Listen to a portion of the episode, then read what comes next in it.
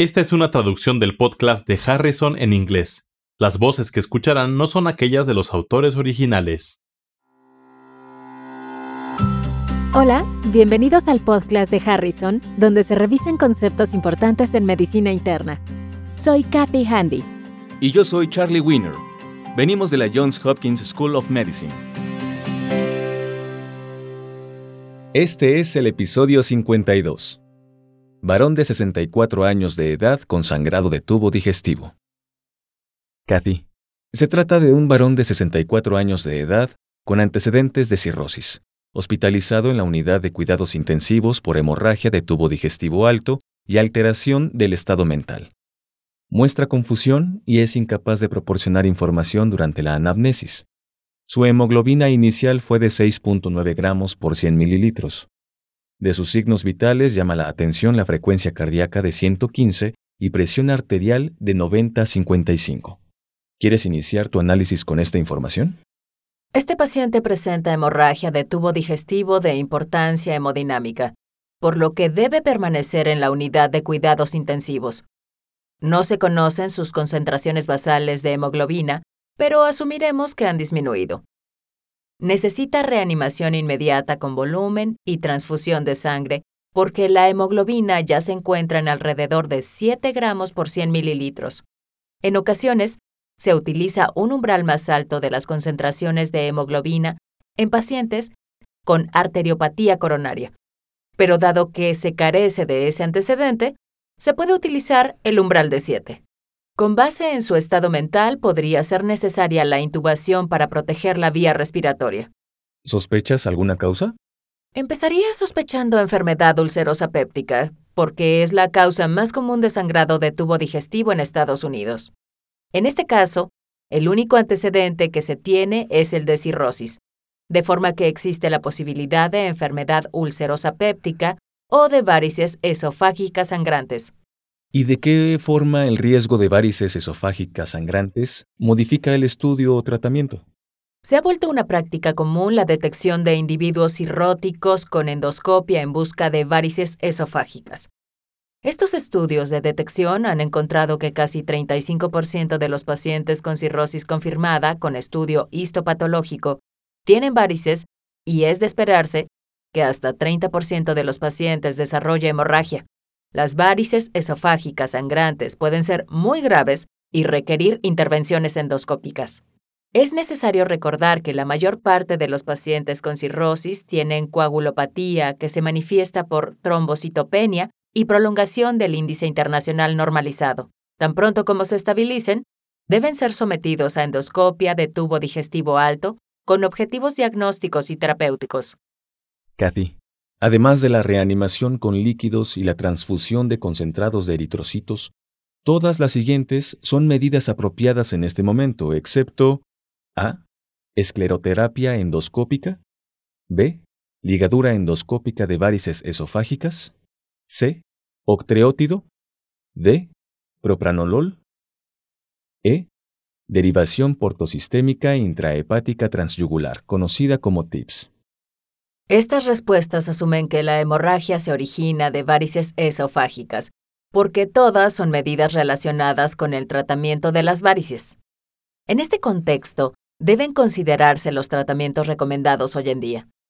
El tratamiento de pacientes con hemorragia por varices consiste primero en corregir la hemorragia aguda, que puede poner en riesgo la vida, y después evitar episodios adicionales de sangrado.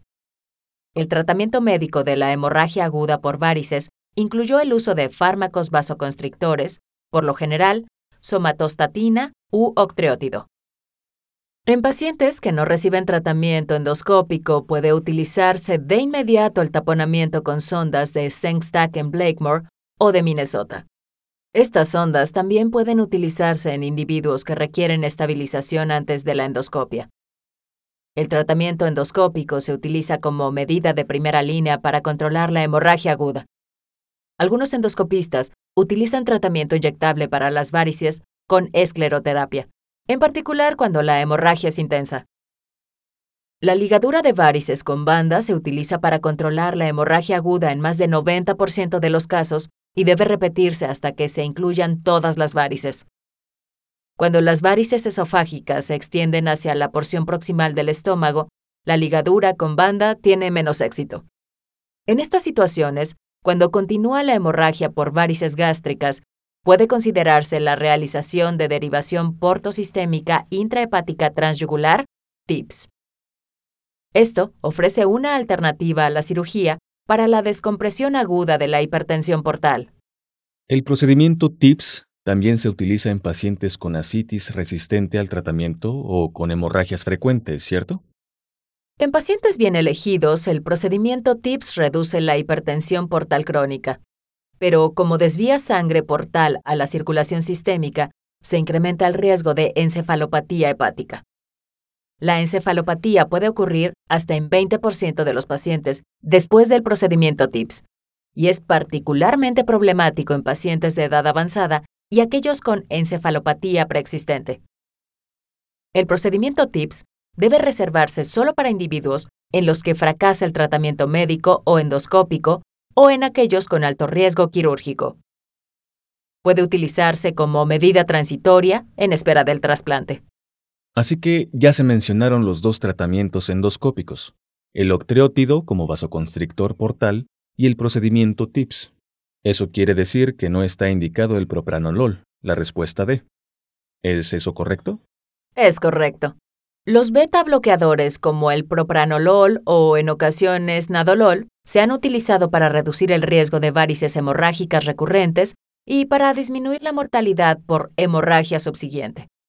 Pero no deben utilizarse para el tratamiento agudo del paciente con hemorragia. El paciente se encuentra hipotenso. La administración de beta bloqueadores no sería de utilidad y de hecho podría empeorar las cosas. Para este caso clínico, Todas las siguientes pueden utilizarse como medida profiláctica para la hemorragia por varices, excepto A. El inicio de betabloqueadores no selectivos como propranolol. B. Inicio de inyecciones subcutáneas diarias de octreótido. C. Trasplante de hígado. D. Ligadura repetida de varices.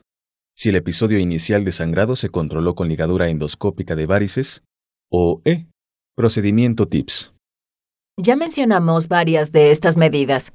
El propranolol, la ligadura repetida de varices y el procedimiento TIPS pueden utilizarse para prevenir hemorragia adicional por varices y el trasplante hepático en pacientes selectos es esencialmente curativo porque corrige el problema de la cirrosis.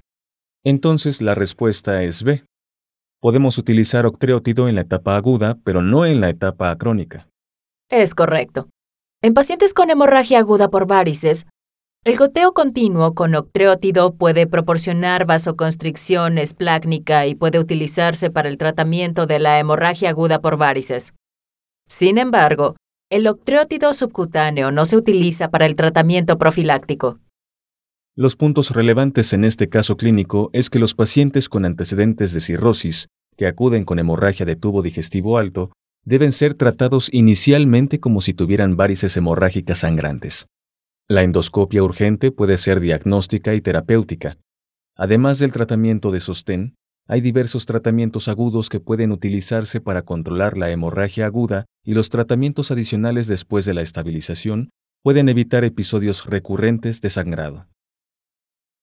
Para conocer más sobre este tema, consulte Harrison, Principios de Medicina Interna, edición 21, capítulo 48, hemorragia de tubo digestivo, y capítulo 344, cirrosis y sus complicaciones.